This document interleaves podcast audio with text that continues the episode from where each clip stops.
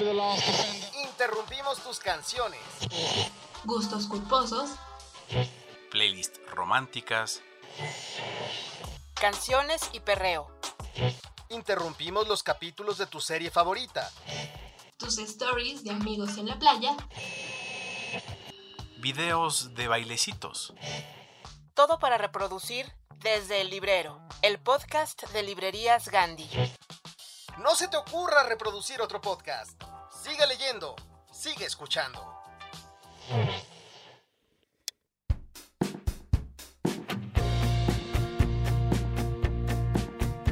Queridos lectores, gracias por acompañarnos. Me da mucho gusto que estén con nosotros en el capítulo 52. Yo soy Yara Vidal y les hicimos un programa diferente por la Navidad, por las fiestas, sea lo que celebren a final de año, es un buen momento para eh, retomar algunas lecturas que dejamos y para recordar los libros que nos impresionaron. En esta ocasión platicamos con Hilario Peña, con Liliana Blum y Alejandro Magallanes.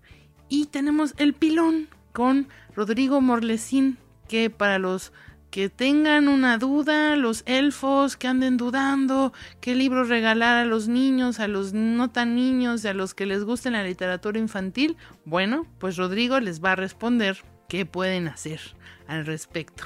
También les traemos un jueguito literario que si les agrada lo pueden replicar en su, en su noche de Navidad, en su Hanukkah, en lo que sea que celebren, pero hay que hacer unos ajustes porque en realidad salió un poquito chueco, ya verán por qué.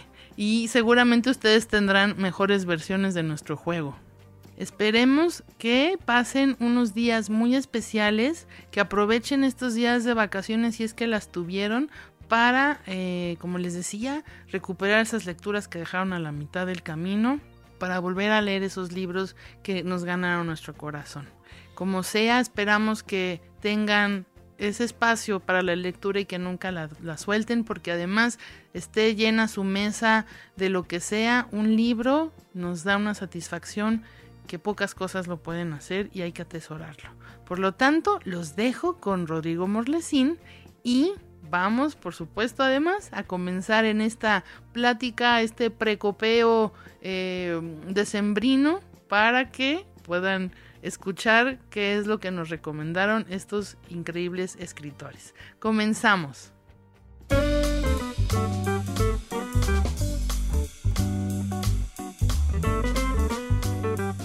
Queridas Liliana, Alejandro Magallanes, Hilario Peña, muchísimas gracias por acompañarnos en este último capítulo del año del podcast Desde el Librero. De verdad les, agradezco mucho que se hayan permitido aislarse un poquito del, ruido, de la locura de todos los días, de perros, hijos, de, todo, deudas, este, deadlines, todo lo que tenemos siempre enfrente de nosotros para preguntarles eh, sobre sus lecturas del año. Y bueno, primero que nada quiero saber cómo están, cómo les agarró este cierre de año y en qué andan escribiendo y leyendo. Empezamos si quieres por ti, Liliana. Ay, bueno, ¿cómo me cerró? Bueno, hola a todos, buenas tardes, noches desde Durango, desde el gélido Durango. Pues cómo me agarró este fin de año con un montón de pagos pendientes que caerán en enero, este, supuestamente.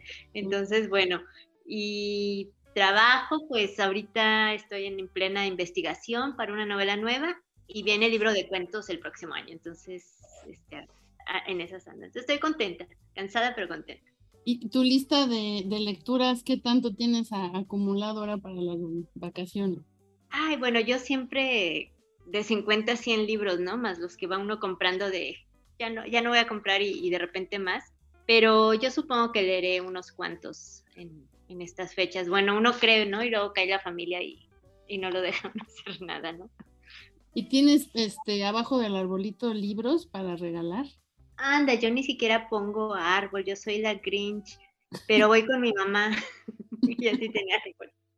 Este, pero no, casi, de hecho aquí en vivo casi no tengo a quien regalarle libros. Nada más a ti. Sí, nada más a mí, pero bueno, lo cual no, tiene nada de mal. Bueno, pues si, extrañas esa parte, pues aquí estamos los demás para que no te, no te sientas mal, nos regalas a nosotros. Sí, bien. Oye, como los poetas que regalan sus libros, ¿verdad? Bueno, ese es un chiste de narradores, perdón. que dicen cómo saber quién es un poeta o un narrador. El poeta regala sus libros. Ay, Qué no, mala, yo me acabo de comprar 50 de los míos para regalar. Pero tú eres poeta, Alejandro. Sí, y de todo. No sabía. No sabía. Yo te conocí. No. Pero, Pero pero, me, pero, me, pero me quedó el saco, ¿viste? Qué bien. Pues, Ah, entonces porque comprando tus propios libros, pues ayudas a que se agote la edición y que se distribuyan, ¿va? claro, se, se estimula la economía, todo, pues sí.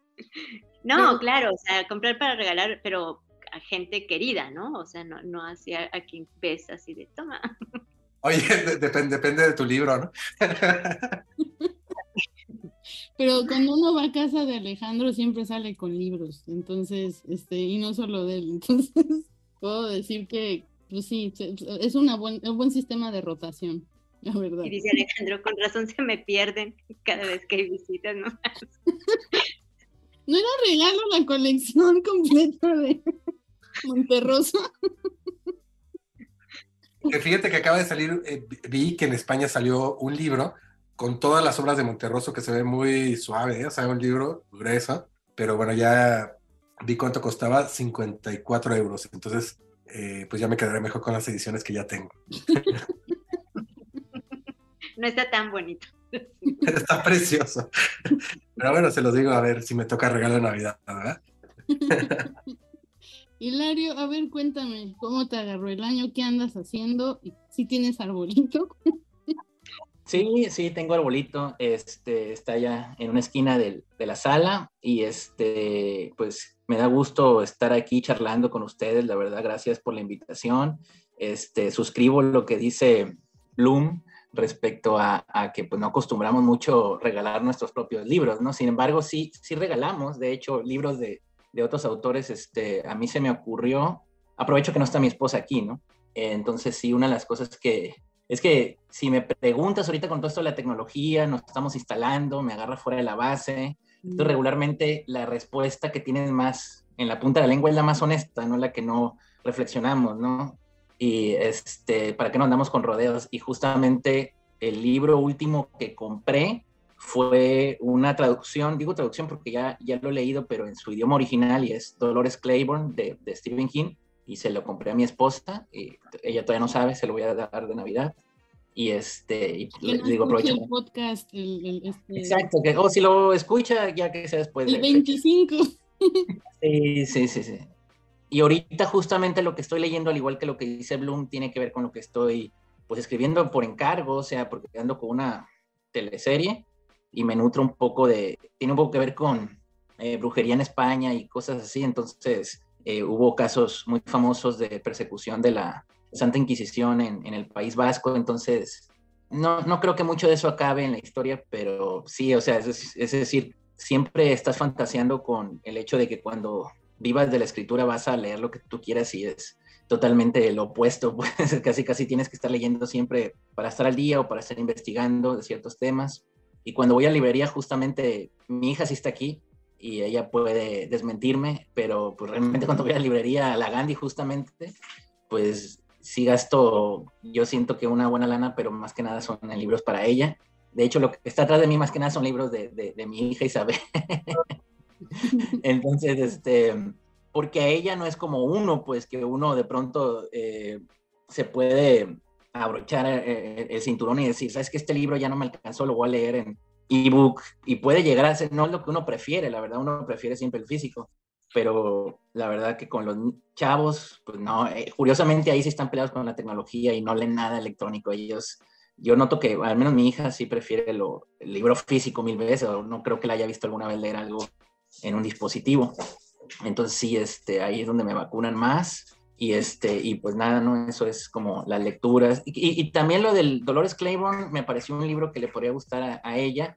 Y ahorita últimamente lo que la veo leyendo a mi esposa es, le gusta mucho uno de Stephen King justamente que se llama Ojos de Dragón, que lo lee y lo relee.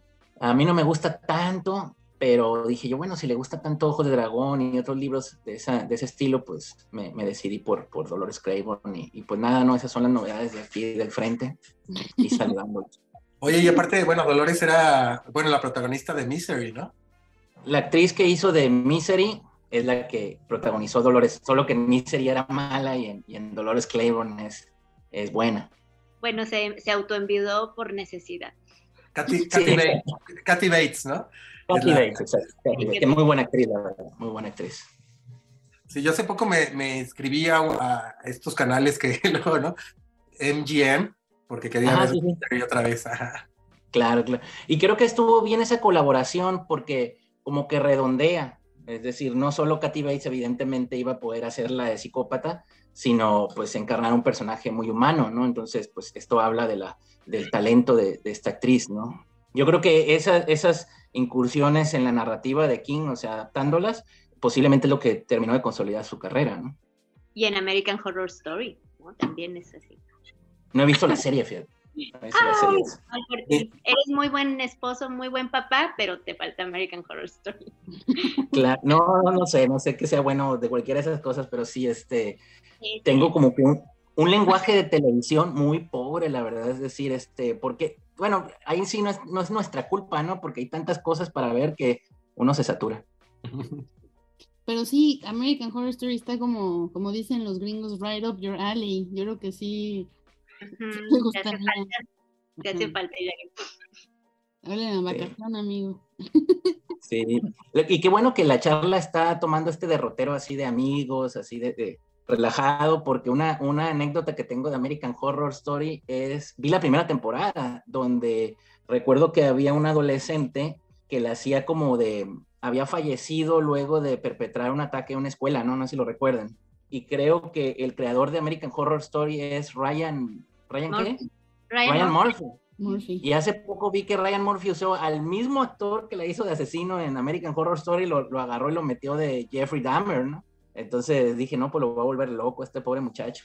No, pues es que él usa todos sus mismos actores para todas las temporadas, bueno, para casi todas, ¿no? Y Pero sus sí proyectos. puedes deschavetar porque luego son cosas fuertes, no cualquier cosa. Exacto, sí es lo que yo pienso. Sí, no es muy pesado. Que reclame el sindicato ahí, ¿no? Que, de protección de actores. Que, debe haber una, una cláusula, ¿no? Es fuerte el sindicato de actores, obviamente. Es, me parece que tiene mucha, mucho músculo, pero no creo que se inmiscuya en eso porque es, finalmente es trabajo, ¿no? Pues debemos de incluirlo para editores, tal vez. escritores con sus editores, así una cláusula de, de salud mental, ya sabrás. Me hizo daño leer este manuscrito, ay. No. Oye Alejandro, y cuéntanos tú cómo te agarra el fin de año, qué andas escribiendo y cuéntanos. Pues, pues fíjate que, que, justo como pues en la promoción y todo esto de, de, dos libros, uno se llama Las letras son dibujos, que, que publica Reservoir Books, y otro, justo uno de poesía que aparece en la colección de poesía del Madía, que se llama X, Y y Z. Y bueno, pues o sea, justo eh, no sabía que el libro de poesía iba a salir como también a fines de año, entonces pues ahora este, en la promoción de ambos libros, ¿no? El de las letras son dibujos y X, Y, Z. Y bueno, respecto a los libros de como de regalo, fíjate que le voy a regalar a mi hija que está estudiando una cosa que se llama escritura creativa, encontré este libro yo creo que está bueno, que se llama Conceptualismos, Conceptualisms, de, y dice The Anthology of Prose, Poetry, Visual Found and Hybrid Writing as Contemporary Art. Entonces yo creo que, que se va a ver, espero que le guste, ya está estudiando esta carrera y bueno, o sea, es lo que le voy a regalar de Navidad y como, y como tampoco le voy a decir del podcast, pues no, no, no va a ser este quemón antes de Navidad. Pues, ¿cómo ves? Este, le damos al jueguito a ver si nos sale no sé ni cómo explicárselo. Según yo, es un juego que ya existía en el inconsciente colectivo, porque nadie sabe cómo se llama, ¿sí? pero yo lo jugaba con canciones. Entonces, pero se los voy a decir versión, un título de libro. Entonces, si yo digo, por ejemplo, 100 años de soledad, la última palabra, ustedes comienzan el título de otro libro que contenga es, esa palabra. Entonces, por ejemplo, 100 años de soledad, la soledad de los, de los números primos y ya, pero cuando está fluyendo puede ser algo muy chistoso. Entonces, bueno, empezamos por 100 años de soledad. pueden agarrar mi, mi respuesta que ya les di. la de la soledad de los números primos, pero creo que la que sigue de primos está difícil, ¿no? La soledad Bueno. del erizo, no había una. bueno, no, mejor empiezo con otra. No había algo del erizo. Sí, Ay, es que yo soy. Bueno, pues no, pero a ver. el erizo va a estar cañón, porque Sí, mejor algo más, este. Más genérico, más... Más genérico, sí, a ver, este. mm, Las mujeres... Que corren con lobos. A ver, ahí yo, las mujeres que corren con lobos. Ahí, ahí, hay- Ah, bueno, pues el lobo estepario, ¿va? Ya, estaba fácil. y ya morimos todos con. Ya. Oye, pero se pueden hacer derivados, o sea, por ejemplo, correr con lobos y luego decir loba, lobo, lobo, Sí, este, sí, porque si no la papa ya se cayó. que bueno, hay que recogerlo. A ver, tú empiezas, Hilario. Ah, am, la insoportable levedad del ser. El ser y la nada. Nada, de Carmen Laforet. la ganaste. ¡Yay! Yes, ¡Vamos Carmen. enrachados! Hay otro nada y, y todo de... ¡Ay! Brenda Lozano, todo y nada. No. No, a ver, ya, Google, lo siento mucho, San Google. Todo de nada. Jane, todo es, es Jane algo. Jane, Jane Teller, sí me acordaba bien. Ah, este. Ah, ya me acuerdo que la portada hace unas letras en vertical que dicen nada, ¿no? Exactamente, cerebro mágico, ahí está. Otro, Cerebro visual, ¿eh? ¿Qué tal? Sí. A ver, ahí les bueno bien facilote que creo que puede amarrar varios. La niña polaca. De Mónica Es el Rojas. de Mónica Rojas, ¿no? Sí, sí, sí. Pero hay varios ahí polacos en. Ah, el de Poniatowska, el príncipe polaco, ¿no? El amante polaco. El amante creo que polaco. Bueno, y ya de ahí, pues el amante, ¿no? De Margarita Duraz. El amante de la China del Norte, también de Margarita. Ajá, Es que tiene los dos Exacto. en Tusquets. Es- Eh, amantes de, de Círculo Polar, ¿no, ¿verdad? es película. Esa es película. Si metemos películas, ya la papa no se va a quedar. Algo, algo con norte, algo con norte. Norte, la antología que hizo Eduardo Antonio Parra. De- Ah, sí, cierto. North Sí, que se llama. Tenemos gran películas. North by Northwest de, de Hitchcock. ¿Qué? ¿Cuál? Pues ya, ya, me- ya yo perdí ya. Pues creo que todos hemos perdido. Ah. La- voy- Está difícil la dinámica, ¿eh? Sí nos divertimos, pero lo hicimos mal. bueno, Pues, pues realmente como Se vio el juego, se vio el juego, pero quién sabe si para el podcast.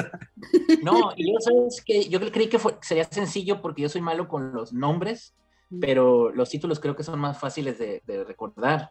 Pero ahora ya en la práctica veo que sí, es, sí, sí tiene su chiste, ¿eh? Es que si estuvieras a lo mejor con tu librero enfrente, o sea, te- Claro. a- tienes ¿Qué tu qué librero- querías decir? Si estuvieras más joven. ¿cómo? Si todos tuviéramos Sí, 20 años menos. Ya Pero- está esperando el golpe, pero No, La- la- amigo. y, y fue política.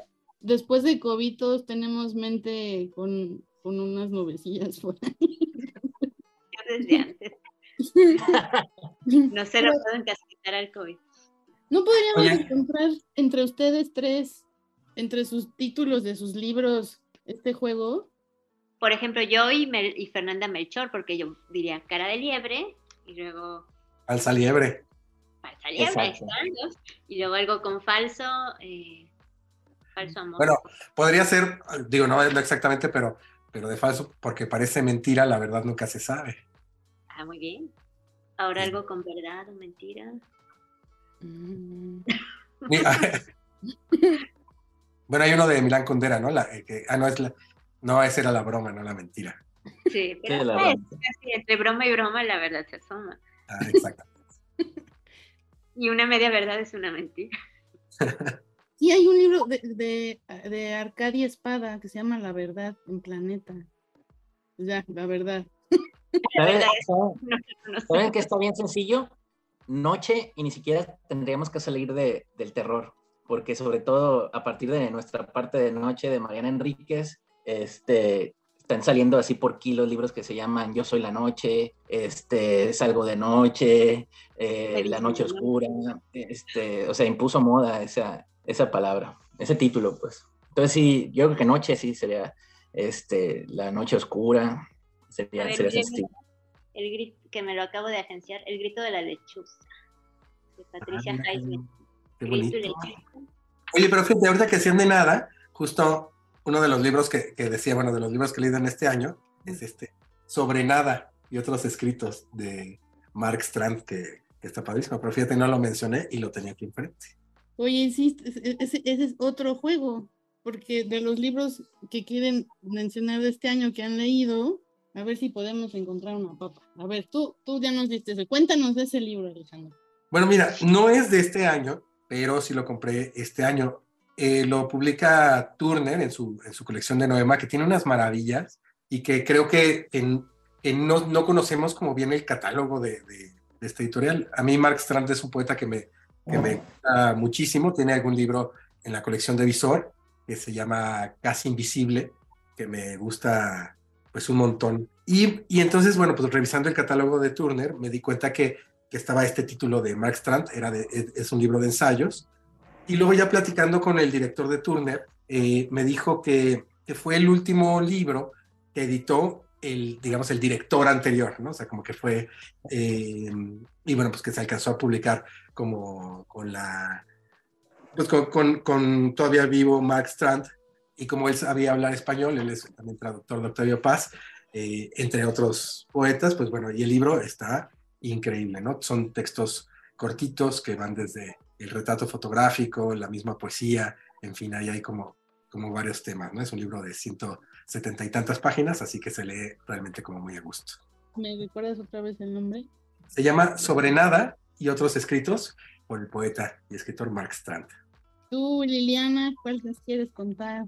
Ay, pues yo les quiero contar, yo leo muchas cosas que no son como del año, pero este año cayó en mis manos un libro que está en una editorial que se llama Salto de Página, se llama Fulgor de Alma Mancilla, que salió en este año, y Alma Mancilla es una escritora que tiene 8 mil premios y tiene como 7, 8 libros ya publicados, pero es muy poco conocida porque como que sus libros están en editoriales independientes o en editoriales de los estados, pero es, yo creo que es mi escritora favorita viva en español. Yo quisiera escribir como Alma Mancilla, me fascina, me fascina y me retuerzo porque nadie la conoce, pero Fulgor es una novela estupenda, este, tiene otra que se llama El Predicador, ella escribe terror, distopías, este, es una maravilla. Lean a Alma Mancilla, por favor, es que es, es bien buena. Y bueno, ojalá que, que la conocieran más. Yo recomendaría ese como mi libro del año. Sí, de hecho yo, yo, yo también leí hace poco El Predicador de Alma Mancilla y sí es, es muy bueno. Igual es como una novela pues distópica, justo como lo menciona Bloom. Y también leí, a propósito de Bloom, leí este, su novela eh, juvenil que acabo de reseñar para Le Más, El extraño caso de Lenny Goleman, muy buena también, ojalá y tengan oportunidad de leerla, este, publicada por Planeta. Yo creo que esa sería mi, mi elección.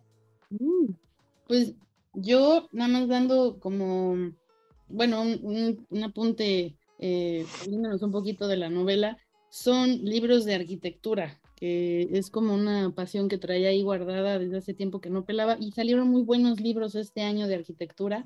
Hay uno de, que yo creo que falta, pasaron 50 años o más para que pudiera ocurrir, que se llama The, The Women Who Changed Architecture y está escrito por puras mujeres, editado por mujeres en Princeton. Y son todas las arquitectas, no están aquí por ser mujeres, pero es reconocer a todas esas mujeres que están a la par de grandes arquitectos y que no les tocó el reconocimiento.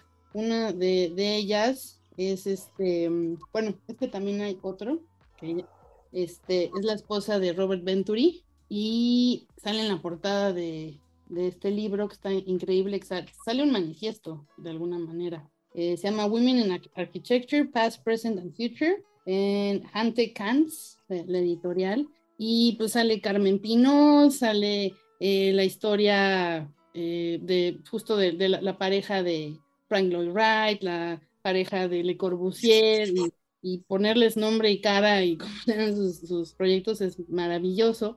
Que es, es Lina Bobardi, que es una arquitecta que acabó viviendo en Brasil haciendo unas cosas maravillosas, que salió de Italia, eh, en España está Carmen Pinós, y de México, lo increíble es que en este libro de Women Who Change Architecture salen tres arquitectas mexicanas, Tatiana Bilbao, que Frida Escobedo, ¿no? Probablemente. exactamente, Frida Escobedo, y está, la verdad, está maravilloso que, que salgan, y Rosana Montiel, y ella, Rosana, viene mucho de la línea de Arquine y ese, ese mundo de esos arquitectos, pero que tengan en, su mundo por diferentes lados su propio reconocimiento, lo difícil que es además que lo que lograron, porque solo el 20% de los arquitectos que se titulan al año eh, son mujeres, solo el 20%, y ese 20%, solo el 12% ponen su propio despacho. Y aquí vemos la importancia de que las mujeres puedan tener acceso a todas las herramientas que quieran de arquitectura, porque por lo general tenemos la tendencia de hacer proyectos que impacten socialmente comunidades donde se favorecen también a las mujeres y a los niños y, y cosas que sin querer salen, se olvidan en, en, otro contexto, ¿no? Como que nada más construyen y construyen, se les olvida integrar. Y como que haya diversidad, obviamente, a la hora de construir casas o lo que sea. Entonces, estos dos me gustan un buen creo que los busqué yo toda mi vida. Y para los que quieran entrarle poco a poco a ver cuáles son los arquitectos importantes de este, este monstruo de Taschen, que es la primera vez que se hace un, una Biblia de la arquitectura. Y este está aquí en, pues en Gandhi, Arquitectura Moderna de la A a la Z. Este, y bueno, Arquine sigue publicando, sacaron de, de también. Este está increíble, Alejandro, te va a gustar un montón porque te, te ve pesado, es súper ligero, tiene un papel especial muy poroso y sale, bueno, todos los que están al frente con este, Miquel Adrià y, todo, toda esa tropa de, arquitectos este, mexicanos. Pero bueno. Sí, se ve, espectacular. Fíjate que, otro que me gustó mucho, o sea, leer este año, es, por ejemplo, este libro de, mm, eh, sobre Joan Brosa. El libro se llama eh, Poesía Brosa, Imagen, Texto y Performatividad es de esta colección increíble de libros que publica el MUAC, el Museo Universitario de Arte Contemporáneo de la, de la UNAM, que se llaman Folios, y que, bueno, pues es muy bonito porque son libros muy eh, económicos que salen el día de la exposición. Y en este caso, de este super poeta catalán, que también artista visual como muy, muy importante, como en todos esos ámbitos, ¿no? La exposición fue eh, espectacular, ¿no? Más o menos duran como tres meses. Yo regresé a verla muchas veces. Yo trato de comprarme todos los libros que me encuentro de Joan Brosa. Y bueno, pues este libro tiene pues ensayos como súper interesantes, desde la que dirige la Fundación eh, Joan Brosa, Teresa Grandes, y bueno, pues otros tantos textos de Joan Brosa, ¿no? Que es un poeta que utiliza mucho el sentido del humor y que pues lleva como esto a los objetos, ¿no? Un gran creador de poesía visual, poesía objetual y todo eso, ¿no? Me encanta. Voy a decir ya el otro, perdonen ustedes.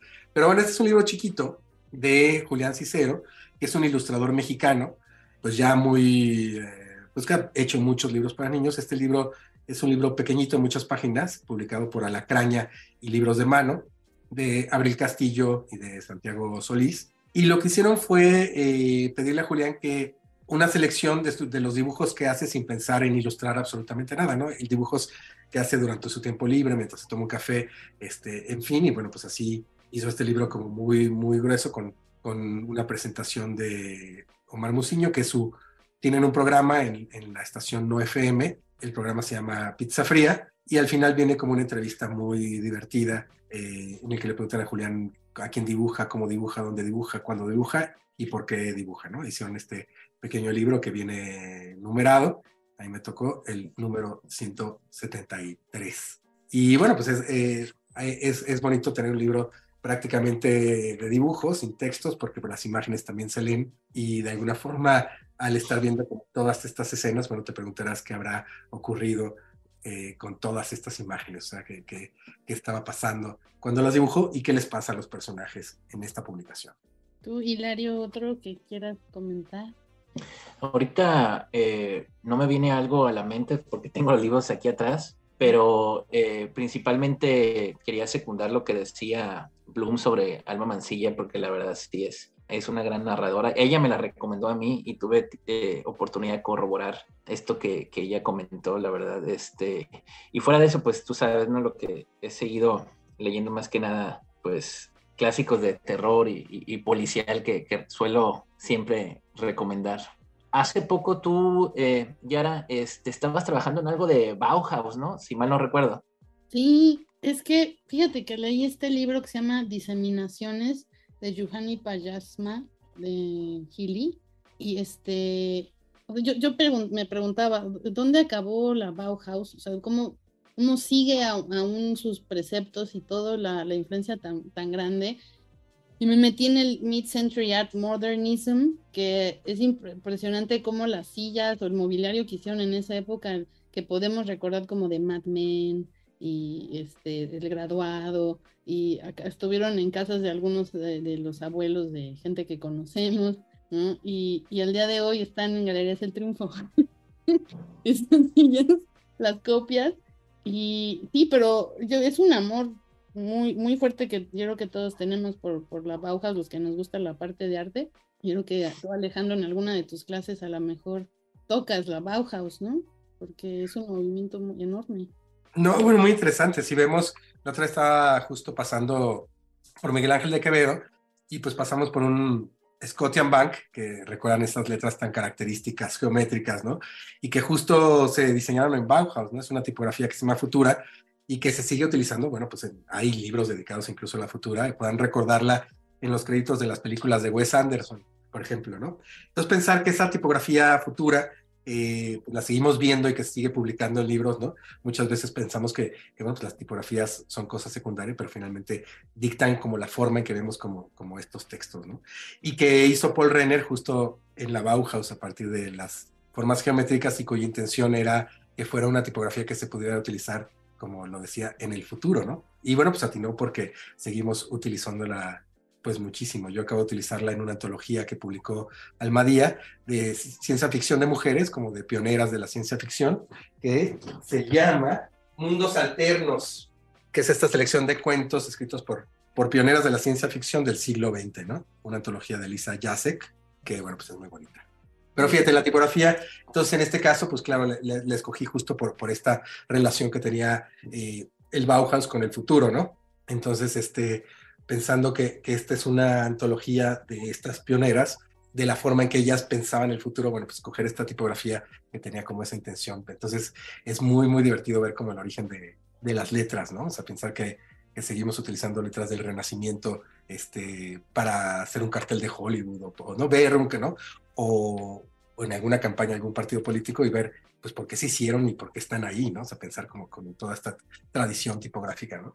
Deberías de ser una antología enorme de, del origen de todas las tipografías que se te crucen, ¿no? Sí, fíjate que, que uno de los ejercicios con, con, mis alumnas y alumnos es justo que cualquier tipografía que utilicen, que averiguan para qué fue hecha y qué estaba sucediendo en el momento, ¿no? Entonces, si pensamos en una tipografía como la hermosísima Bodoni, pues está utilizando esta tipografía que todavía se utiliza en ediciones muy elegantes, porque es una tipografía con remates muy bonitos, y que la hicieron pues cuando Colón estaba eh, encontrándose América, ¿no? O sea, y que, y que algunos libros de acá se, se leían en esta tipografía, bueno, pues es como, como alucinante, ¿no? Sí. Oye, qué, qué, especialista, ¿no? Ya, ya, maté la conversación. Ahora. no, no, no, el, unicornio azul.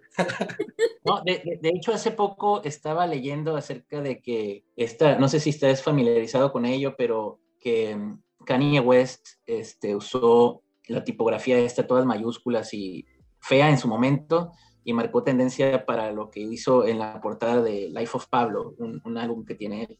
Y, este, y ya luego un montón de raperos estaban usando ese, no sé cómo se llama, la verdad, pero es pues, todo mayúsculas, o sea, se, se, veía feo en su momento, pues, pero de alguna manera él es así un poco, este, pues, contreras, no sé, pero digo, como bien dices, ¿no? la elección de tipografía, vaya que es algo que la mayoría de la gente subestimamos, pero en un nivel quizá subconsciente tiene un enorme poder, o sea, sin duda.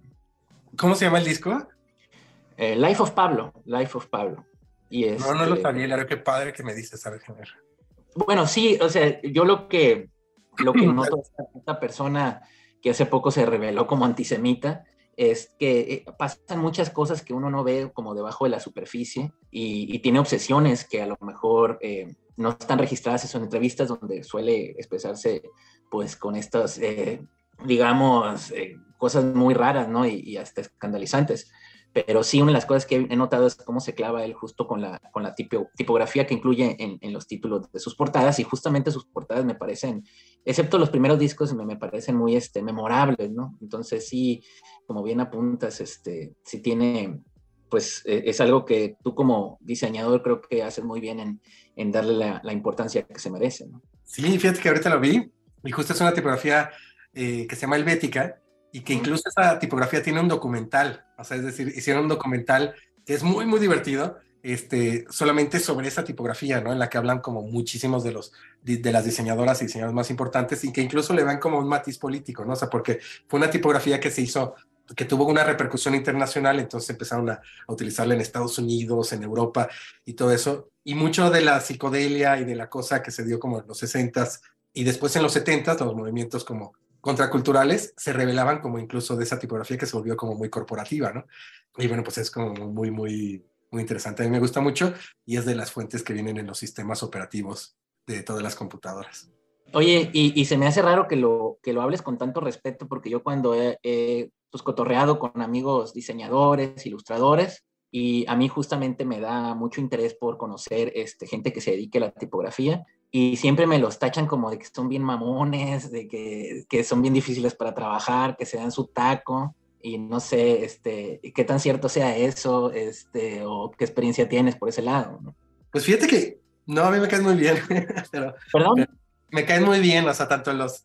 Fíjate que, que de hecho, por ejemplo, en, en los noventas, allá en Tijuana, pues hubo un movimiento pues súper, súper interesante de creadores tipográficos y todo esto que, que que creo que renovaron como pues toda la gráfica del, del, país, ¿no? Muy, muy, muy cercanos pues a todo lo de Nortec y, a, y, que pues todavía siguen teniendo como repercusiones, ¿no? Ahorita, por ejemplo, hay, hay es muy, ya como que en el tema, este, acabo de hacer un libro de de Elsa Aguirre y en el que utilicé una tipografía, estuve viendo en Google Fonts, que de ahí puedes bajar muchas tipografías increíbles, y me di cuenta que todas las tipografías que, que me gustaban las hacía el mismo tipógrafo, que es un tipógrafo de, de Monterrey, que, que, se llama Santiago, este, ahorita te voy a decir el, el, el, apellido, pero bueno, pues que te das cuenta que su tipografía está influyendo pues a nivel internacional en Santiago Orozco y que está influyendo pues a nivel internacional, simplemente que esté en Google Fonts y que todo el mundo la pueda bajar y que esté en la parte, pues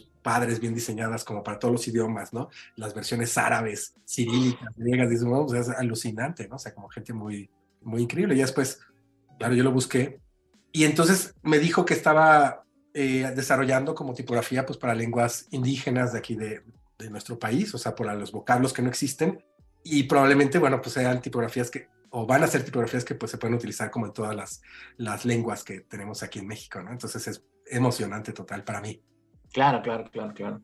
Sí, yo, eh, hay, un, hay un documental este, en Netflix que me gustó bastante y este, es sobre un eh, tatuador que firma como cartoon y su trayectoria, eh, haz de cuenta que él, este, ¿cómo, ¿cómo empezó su carrera? Ah, o sea, él, él, él hacía pues graffiti nada más pero por alguna razón se, se, enlazó rápido con aquella escena de los años 90, no sé si te acuerdas, que estaba grupos como Cypress Hill, este, cantantes de rap como, no sé, Dr. Dre o Snoop, y el que lo enlazó a ese medio fue este, un fotógrafo gringo del grupo justamente Cypress Hill, y él lo convenció a que probara suerte con la, con la tatuadera, ¿no? Y ya luego, pues es, es imposible que te tatúe porque pues sus clientes son tipo, no sé, Eminem, Justin Bieber, gente así, lo cual es raro porque nomás es este, no, no hace colores, pues. Ajá. Pero a lo que voy es que, pues los inicios más que como dibujante, yo diría que él y, y toda la gente esta que, que viene de, de, pues, de ese medio, pues realmente yo diría que hacen tipografía también, ¿no? Así es como empezaron, ¿no? Y, este, y te habla mucho de, pues, de la disciplina que se requiere para, pues incluso para hacer ese tipo de letras cholas, ¿no? Entonces, como que mucha gente distingue ese, ese, ese valor que tienen. Este, y entre los gentes de acá de Tijuana, eh, por ejemplo, este Acamonchi no hacía, no hacía tipografía. Bueno, él, pero, pero realmente para integrarla a sus, este, Ah, utensilios, ¿no? Entonces, este, pero digamos que no, no tanto diseñador de letras, pero sí, por supuesto, un tipógrafo increíble, ¿no? Eh, Bueno, en todo, en, pues, en todo lo que hacía, sí, es, es increíble, increíble. Él tenía estas este, calcomanías, que, que como me divertían, que veías en la Ciudad de México, le ponía Raúl Velasco con un sombrero y le ponía tonto. Muy chistoso. Les dejo otro libro que me encantó y leí este año, Troll, A Love Story de la finlandesa Johanna o Johanna Sinisalo. Ah, ok. Ahí está la- Perfecto. Voy a pedir una, una cápsula que nos diga este libro. ¿Verdad? O- Una es exactamente que un espacio, un y ya cortamos todo lo de la tipografía para que entre la cosa de, de los libros. No, pero es que, oye, hubiéramos hecho nada más esto de tipografía porque de verdad que, o sea, digo, sabemos la importancia, pero ya cuando estás hablando de tantas capas de, que tiene que ver el mundo de los libros, específicamente cuando alguien lanza su tipografía, es una cápsula de tiempo. ¿no? Ahorita que estábamos hablando de arquitectura, estaba pensando en Richard Neutra, que es de esta escuela igual de arquitectos del siglo XX, eh, por todos lados hicieron cosas, ya está la tipografía de Neutra, que encuentras creo que en, en Word, ¿no? En todos lados. Y, y fíjate que, que eso sale también en- otro documental de Netflix, bueno, el autor, Jonathan Heffler, en una serie que se llama Abstract, que es una maravilla, una maravilla. Sí, está súper bonito. Ajá. Hay que hacerle, a- diseñale una tipografía para Hilario nada más, para el. Qué padre, ¿no? Fíjate que, que el que sí hacía como, como un diseño tipográfico para varios autores, pues era Vicente Rojo para varios de los autores de Era. Entonces cada uno tenía como su cabezal, ¿no? Entonces, ¿no? Está, por ejemplo, el de Sergio Pitol, muy reconocible, o los de García Márquez, ¿no? Que, los poqui- el poquito que se publicó en Era, o los de José Emilio Pacheco, ¿no? Entonces tenían como su sello distintivo, casi como un emblema en la- desde la portada.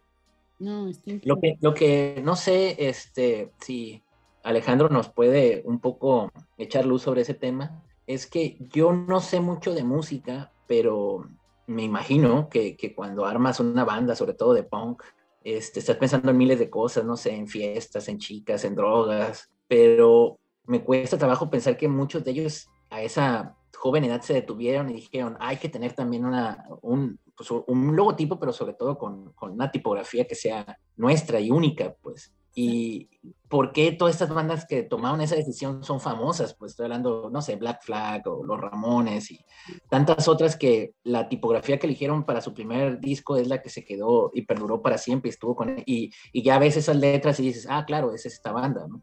Entonces, eh, me, me parece curioso. Obviamente se explica un poco si, si muchos de estos integrantes vienen de escuelas de arte. Yo creo que ahí sí no hay tanto problema, pues, o sea, el caso de los Smiths justamente eran, creo que Morrissey venía a una escuela de arte, no, no me toma por sorpresa, pues, pero es una constante, repito, yo creo que tiene que ver con este poder que, que menciona Alejandro, ¿no? Sí, Fíjate que, que de los libros que, que diseñé este año, hay uno que está muy, muy divertido y habla de eso. Este es este pop bueno, pop malo, ay, sí está bueno. eh, Ah, sí, de Jarvis Cocker, ¿no? de Jarvis Cocker. Y justo en el inventario que hace, o sea, lo que habla de, de cómo, pues él diseñaba como todas las tipografías de, de sus discos, ¿no? Justo, pero antes de tener banda, o sea, él, él ya estaba imaginándose cómo se iba a vestir y cómo, ¿no? De- y se ven como parte del libro son sus apuntes de la secundaria y él imaginándose cómo iba a su, pero todavía ni sabía tocar la guitarra, ¿no? Entonces como, como ver cómo se iba a ver, como todo eso y ya después eh, hacerlo. El libro está divino, ¿eh? muy, muy, muy bonito y hace como este inventario también a partir como de esos recuerdos. Pero sí, sí, súper interesante tu reflexión, Hilario, porque sí es cierto, o sea, la- en realidad nos cuentan las historias de cómo comenzaron eh, las bandas que, de las cuales se han escrito libros y todo a partir del nombre y empieza alguien como en el cuaderno, ¿no? Si les tocó en la prepa hacer este, su banda y este está, es maravilloso. De hecho, estaba leyendo, es un poco en, es una novedad que se llama Nothing But a Good Time, que es esta rola de los ochentas de, no sé si es Slipknot o no sé, pero es la de Nothing But a Good Time. Ese Sí. el libro eh, dice la historia sin censura de la explosión del hard rock de los 80. El prólogo es de Corey Taylor de Slipknot. No, esa rola no es de Slipknot, pero uno de esos. Y es una editorial que se llama Neo Sounds. Entonces, este, es de Tom eh, y Richard Renstock. y es un bestseller de New York Times, pero ya, bueno, está traducido al español. La portada está increíble, es que no lo tengo aquí, pero, o sea, está, bueno, lo ven al revés, ¿no? Pero te va a, les va a encantar. Super 80, hot pink, y este, y en algún momento sí, todos ellos, los que les tocó, este, eh, en, la prepa hacer sus, sus diseños, este, Motley Crue, bueno, ellos estaban en la prepa, creo que ni estudiaron la prepa, pero tal, vez es, posible, es posible que la tipografía tenga el poder de, de, un sigilo, ¿no? Donde depositas todas tus, toda tu, digamos, tu, tus ambiciones, tu fe, tus, tus esperanzas, tu creencia, tu arte, pues, y que de alguna manera eh, encarne, ¿no? Este, este poder y, y lo haga real, ¿no? Entonces sí, es, es, factible e, e, esa idea, ¿no? O sea, sobre todo para un apasionado, ¿no? De estos temas, como, como lo es Alejandro. Oye, Alejandro, y este, además de, de, de lo que tú haces, obviamente, pues todos te conocen, eh, ¿tienes algún, o algún rival tuyo, un, una competencia tuya en el medio editorial mexicano que tú admires, este, que haga más o menos lo que tú haces? Uy, sí, mucha gente, ¿eh? O sea, la lista sería muy, muy larga. Pero, pero fíjate, ahorita justo eh, em, hay un proyecto muy bonito que es de, de, mujeres diseñadoras y que y ahorita está presentando. Entonces, pero de colegas, pues sí, tanto más grandes como más chicas, ¿no? O sea que, por ejemplo, de, de nombres de mujeres, por ejemplo, está Maricris Herrera, que, que, hace los libros más increíbles, ella más en arte contemporáneo. Daniel Bolívar, por ejemplo, está haciendo un gran trabajo en Planeta, o Maru Lucero, que trabaja en, en Random House, es la directora de arte de todo, de, to, de, de todo eso, pues es, es así pues sí, gente que admiro un montón. Y también de los, pues, de los más jóvenes, este, que, que, hacen pues trabajo en las editoriales independientes y todo eso, ¿no? Yeah. La verdad, yo me siento mucho más, mucho más abajo que todos ellos, o sea, que los veo y digo, ¡ah, qué increíble! Esto me, me hubiera gustado hacerlo a mí.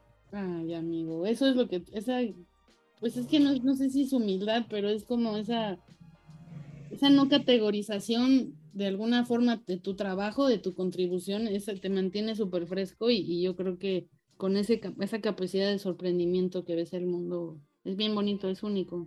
Yo creo que más bien me ayuda lo que luego me decía mi mamá, o me dice, ¿y a poco te pagan por hacer eso? Entonces, en ese sentido. Oye, Hilario, ¿y qué, ¿y qué más este, leíste que te emocionara este año? ¿O escribiste? Pues, eh, estuve sobre todo eh, muy clavado en lo que viene siendo el género del western, o sea, ya sabe, es que no, no hablo tanto de esto porque pues es algo que ya lo he dicho en, en entrevistas anteriores con, eh, pues, con Yara o aquí mismo, pero regularmente pues lo que leo es mucho pues, Raymond Chandler por el lado del policial, este, eh, por el caso del western, pues Luis Lamour, la nueva novela de Corman McCarthy, leí libros que no me gustan mucho, por ejemplo, hace un momento hablé de, de Stephen King, pero yo no leo nada nuevo de Stephen King o cuando lo leo pues no, no, no quedo muy satisfecho. Este, entonces, hace poco, hace, hace poquito de hecho, leí El Instituto y no me dejó muy satisfecho, entonces ha habido cosas así. Por el lado de la ciencia ficción, pues suelo regresar casi siempre a Philip K. Dick. Por el lado de la, de la literatura mexicana independiente, pues me gusta mucho Osvaldo Buendía acaba de publicar eh, una nueva entrega de su saga, de una saga de, de, como policial sobrenatural que se llama Ciudad y ah, traía ahorita un título en la punta de la lengua que les quería comentar. Eh, ah, claro, claro, claro. De hecho, pues libros que tú mismo diseñas, ¿no, eh, Alejandro? Este, de Bernardo Esquinca, yo creo que es de mis autores favoritos, sobre todo ahora que, que pues nos dejó Paco Agenbeck, que también era mi otro autor favorito mexicano. Y, yo creo que más que nada se ha limitado a, a esos autores principalmente. Eh, ¿Este libro te tocó diseñarlo a ti? Sí, cómo no. Ah, claro, está muy bonito. ¿eh? El libro de los dioses, que, que, primero salió con pasta dura y ya después este... Eh, ah, sí, mira, yo tengo esta pasta dura, de hecho. Qué bueno, qué bueno, ya te tocó.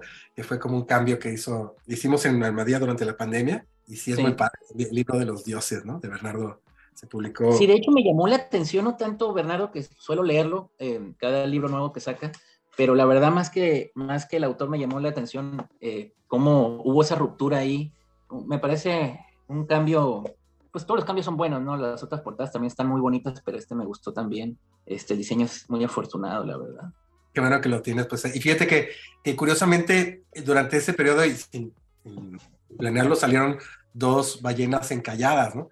Que fue esta de Bernardo y también salió un libro de David Miklos, ¿no? En, la editorial eh, Dharma Books, que también tenía una ballena, ¿no? Entonces, este, eh, pero bueno, la de la imposición, digamos, horizontal. ¿Quién diseña en Dharma? Esos libros están bonitos también, ¿eh?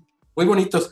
Se me acaba de ir ahorita el nombre del diseñador, pero, pero me parecen increíbles y, y me parece que es como como que son tres socios, creo que en Dharma, y uno de ellos es quien, quien hace toda la imagen que, que si te en unas portadas espectaculares. Ah, claro. Entonces fue el, fue el año de las ballenas encalladas, las ballenas varadas. Y de alguna forma, fíjate, o sea, como fue durante la pandemia, pues bueno, pues ya este, se podrá hacer una lectura como de ese, de ese símbolo durante ese tiempo, ¿no? Sí, claro, claro, claro, claro.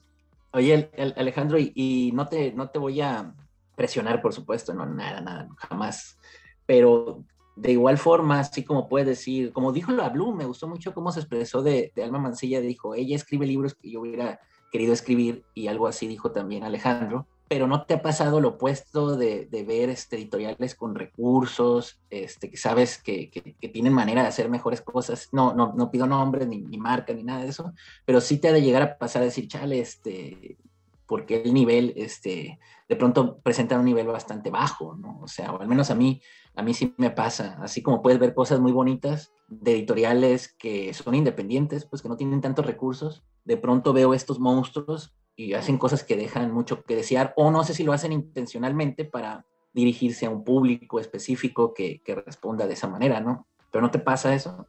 Pues sí llega, sí a haber portadas que no me gustan, como que, fíjate que, que, yo como generalmente como, como las veo, es este, como preguntarme por qué no me gusta, ¿no? Y, y, y me parece que, que, en ese sentido es cuando, cuando obtienes como respuestas muy interesantes, casi todas, de tu forma de ver. O sea, digo, de ver, fíjate que conforme me voy haciendo más viejo, este, yo no sé qué me pase, si estoy haciendo más barco, pero como que empieza gustando en muchas cosas que, que normalmente no me gustaban, ¿no? Y mm, de alguna forma creo que es bueno. Por ejemplo, hay, hay una editorial que me parece eh, que no me gustan mucho, o no me gustan muchas de sus portadas, Selector, pero que realmente se llama Selector, y después como viendo pues muchas de las portadas que publicaban en los años 70, este, digo, no, la verdad sí estaban pues bien padres, ¿no? Y en algún momento, fíjate que me, invitaron, pero a diseñar como toda, toda la colección de Bruno Traven, y conocerlos y ver cómo, cómo pues cómo, cómo, pensaban ellos, cómo hacían como sus cosas, pues me hizo como reflexionar un montón acerca de pues, la forma en que ellos eh, pues concebían como sus libros. Pero bueno, pues claro, siempre el gusto, eh, el gusto, como dicen, ¿no? El gusto se rompe en géneros y en ese sentido, cuando decimos, pues no me gusta, también me lo digo a mí, y digo, bueno, ¿y quién te dijo que tenías buen gusto? Entonces, este... no, yo, no, yo pienso que se vale. Por ejemplo, voy a balconear a, un conocido de, todos los que estamos aquí en la charla. Ojalá no, no escuche este programa, pero una vez me tocó estar, él no se va a acordar de esto, ¿no? Pero una vez me tocó estar con Befe en una ciudad y estábamos en un festival, me parece que de novela negra, algo así. Y con motivo del festival de novela negra, unos estudiantes de diseño este, se acercaron a nosotros para, darnos unas playeras. Y con aquella humildad nos dijeron, este, hicimos esto para, este, para ustedes porque vinieron acá a hablar de novela policíaca.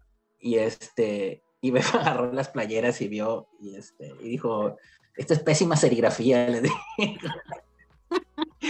y los muchachos se quedaron así como. Y dice, este, entonces, lo menciono no para decir que yo soy mejor que Befa, al contrario, porque a veces ando con mi hija, este, caminando así por, por el mercado o algo así, y, este, y vemos alguna playera, ¿no? Y como, y pues ella anda también ahorita en la etapa de los grupos de rock y todo eso, y yo me acerco así, no, está una playera de Nirvana, y me acerco y, y, me, y, me, pongo en plan Bef y digo, no, hija, no te voy a comprar esto, esto es pésima serigrafía. Entonces se me pegó. Entonces, este, pues ya, ya, yo cuando interactúo con Bef y lo veo reaccionar de esa manera, ya, pues estimo que todos los, los artistas visuales este, tienen como ese sentido muy, muy agudizado, ¿no? Y, y a veces reaccionan este, sin filtro, vaya. Entonces, este, por eso te lo pregunté, ¿no?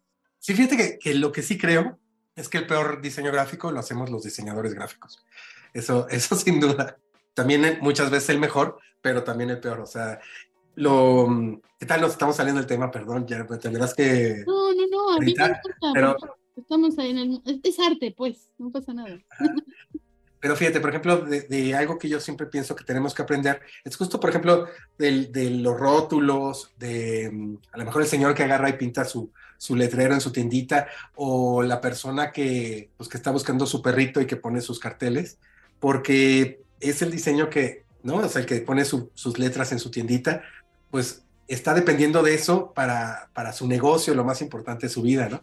Entonces, a mí me parece que ese es el tipo de diseño del que del que tenemos también que aprender los diseñadores, ¿no? O sea, es, ¿no? Este, siempre hablo de un ejemplo en el edificio donde solía estar la señora, la portera, puso una vez un letrero que decía, por favor, no, no tienen las cáscaras de pistache al suelo, ¿no? Entonces, me parecía genial, ¿no? Primero, porque decía, bueno, pues qué vecino pasa y tira todo el pistacherío este, para que la señora tenga que ponerlo una y otra vez. Y, este, y aparte la redacción y aparte el tipo de letra para que fuera como impactante, bueno, pues para mí ha sido una de las grandes enseñanzas en cuanto a diseño gráfico en mi vida. Pues hiciste un libro de eso, ¿no? De la pandemia. Bueno, el, ajá, un libro de fotos de, de, todos los carteles que dejaba la gente, pues para decir que sus negocios eh, estaban abiertos, ¿no? Cuando todo estaba cerrado, ¿no? Que pues es un testimonio de, ¿no? Porque cuando alguien hace una letra a mano, pues sabes que hay una persona detrás de eso, ese tipo de letreros a veces suelen ser enigmáticos. Ahorita que hablabas de Monterroso, hay una minificción, yo creo, que me parece muy interesante y es a partir de un letrero muy famoso que andaba y alguien le tomó foto ¿no? en internet y andaba rolando en internet y decía algo así como, ten cuidado al abrir la puerta porque puede haber una persona del otro lado y esa persona puede ser tú. Y yo me quedé, no manches, se me hizo súper borgiano, ¿me entiendes? O sea, entonces sí suelen, suele ocurrir ese tipo de genialidades, la verdad. O, el que también dice, ¿no? De leyenda urbana, pero de, las de la defensa del camión de redilas, ¿no? Que dice materialista. Que lo pasa y dice, pero no dialéctico, ¿no? y cerrando la reflexión, este, tal vez la tipografía ve lo que nosotros no vemos o encapsula lo que vemos, algo así. Está un libro de, ensayo de anagrama que se llama, bueno, es de Graciela Esperanza. Esperanza, no, Esperanza, sino ese nada más. Lo que no vemos, lo que el arte ve.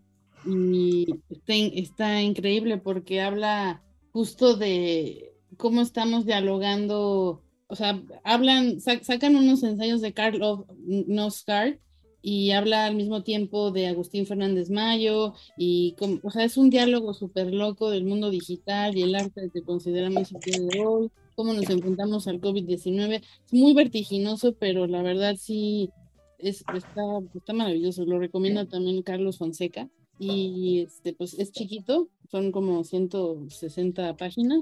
Entonces, eso creo que cerraría todo el, lo que hablamos. Oye, y hay que repetir la recomendación de Liliana, es eh, Troll a Love Story de la finlandesa Johanna Sinisalo. Buenísimo.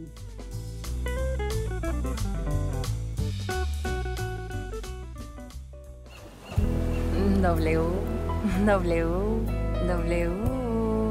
Punto. Gandhi. Punto. Com. Punto. M. X. Encuentra todo el romance y los libros que quieras en gandhi.com.mx. Pide ya y recuerda que el envío es gratis siempre.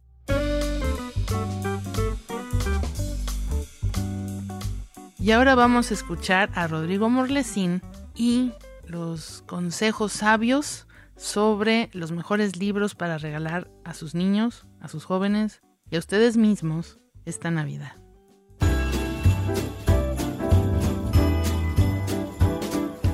Pues sí, ya llegó esa época del año en la que uno corre por los pasillos de Gandhi buscando regalos. Y digo esa época del año porque normalmente uno corre por Gandhi buscando sus propios libros. Ahora buscamos libros para regalar. Así que llegó ese momento en el que uno quiere quedar bien, quiere que los regalos gusten, quieren que sean libros increíbles, pero a veces estamos un poco perdidos. O Santa Claus está súper ocupado y necesita que le echemos una mano con alguna recomendación, un norte de, de qué regalarle a esa niña, a ese niño que le gustan los libros y que no siempre sabemos qué darles porque cambian de gusto y de parecer cada cinco minutos. Pues Con estos libros son súper recomendables y les garantizo que uno que otro lo querrán para ustedes. El primero es de Navidad y resulta una maravilla de Toño Malpica y de Sara Quijano como ilustradora, Canción sobre un niño perdido en la nieve, publicado por El Naranjo. ¿Y de qué trata? Bueno, pues ahí va. Billy es un niño y a partir de ese Billy, Toño recrea la historia, pero no es cualquier Billy. Déjenme les digo que es ni más ni menos que una nueva historia inspirada en cuento de Navidad de Charles Dickens. Así, este personaje secundario, el pequeño Billy, toma protagonismo, toma las riendas de la historia y se convierte en algo totalmente nuevo, pero con el mismo espíritu de la historia original de Dickens. Así que se los recomiendo muchísimo. La segunda recomendación vale su peso. Vale su peso y sus pesos. Les presento los libros de Terramar, edición completa ilustrada de Úrsula K. Lewin, con ilustraciones de Charles Bess, publicado por Minotauro. Y digo que vale su peso porque el libro tiene más de 1200 páginas con ilustraciones, todo Terramar, toda la saga de Terramar está aquí, ilustrada, muy, muy bien hecha. Y como dice Leonard Marcus, el historiador de literatura infantil, Úrsula K. Lewin escribe como Dios. Y es verdad. Este es el libro que estoy leyendo actualmente y tal vez ustedes hayan visto la película eh, creada por los estudios Ghibli. Les recomiendo las dos cosas. Les recomiendo la película, pero sobre todo el libro. Está espectacular esta edición. Es la única que van a encontrar de su tipo y que si bien puede parecer un poco cara al principio, si uno lo divide en todos los libros que contiene la saga, pues en realidad sale más barata que comprarlos uno por uno. Y el tercer libro es especialmente para quienes están enamoradas y enamorados de Pinocho. El Pinocho de Guillermo del Toro, bueno, pues ese nos ha dado tanta conversación y tantas alegrías y tanto llanto.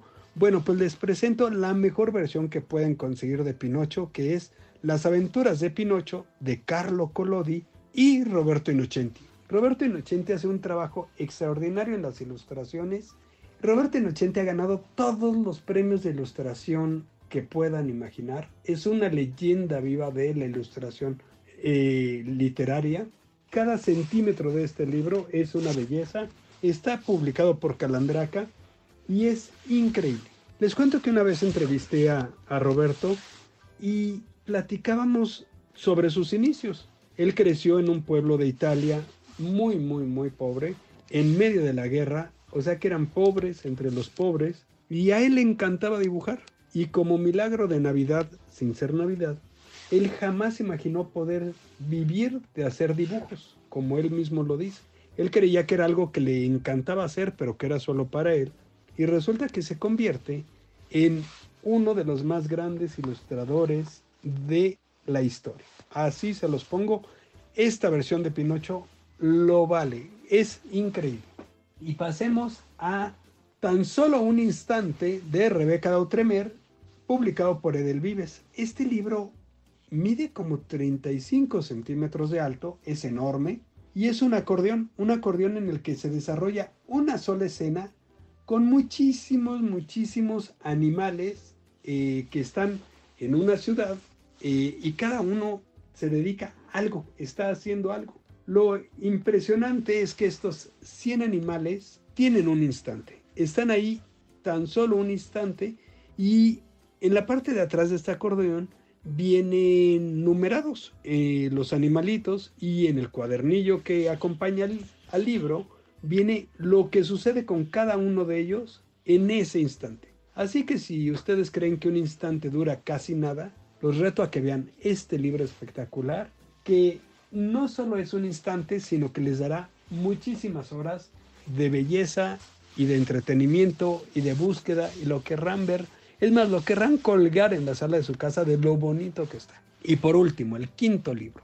El quinto libro es un les va a encantar a las niñas y a los niños. Se llama La Navidad de los Crayones. Está escrito por Drew Daywalt con ilustraciones de Oliver Jeffers y publicado por Fondo de Cultura Económica. Estos crayones de colores y que ustedes dirán, ¿y cómo una historia de crayones? Bueno, pues son súper famosos. Si tienen hijas e hijos, a lo mejor los han visto en alguna otra de sus aventuras, eh, alguno otro de sus libros. Y en este caso, no solo es de Navidad, sino que además contiene mapas, carteles, este, figuritas para recortar y armar. Contiene un montón de cosas inspirado en estos eh, ya muy queridos crayones, que son sin duda alguna los crayones más famosos de la literatura infantil. Y así estas cinco recomendaciones para darle norte a Santa Claus, a los papás, a las mamás y, por qué no, para uno mismo también, para regalar, para autorregalarse y para apapacharse mucho en estas fiestas. Disfruten, disfruten mucho y si quieren saber más recomendaciones de libros para niñas y niños, no se pierdan mis cápsulas en redes sociales. Estoy como Rodrigo Morlesín. Estas cápsulas ya voy a llegar a la mil, así que encontrarán casi mil recomendaciones de libros para niñas y niños, o más de mil, porque hay cápsulas que tienen más de un libro. Así que si no saben qué regalar, échense un clavado a mis redes y vayan a Gandhi y atiburren la bolsa, porque lo mejor que hay para regalar son libros. Que estén muy bien. Adiós.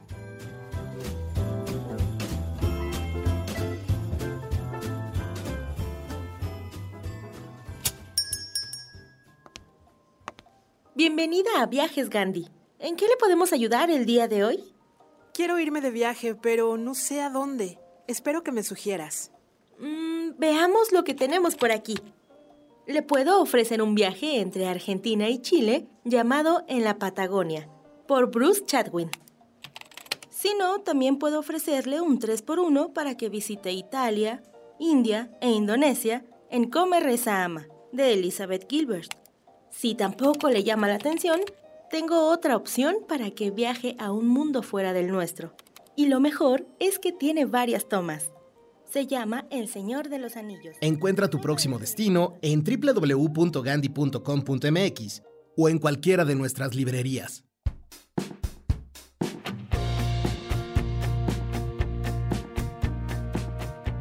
Amigos, gracias por escuchar este programa. Como siempre, eh, todo nuestro agradecimiento y de parte de todo el equipo que hace posible este programa.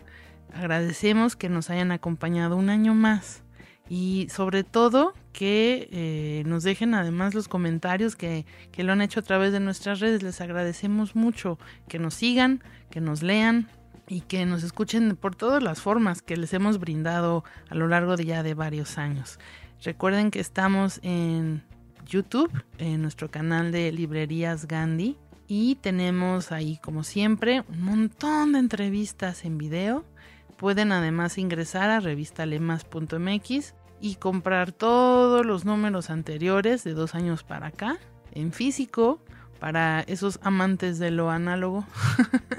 les puede llegar en cualquier parte del mundo, les llega la revista y eh, por supuesto en nuestras redes sociales y en nuestro sitio de mascultura.mx. Nos encuentran, ya saben, en revista Lemas, en arroba librerías Gandhi y en donde estén, les mando un abrazo muy grande, como siempre, eh, deseando que tengan las mejores lecturas y que siempre regalemos libros.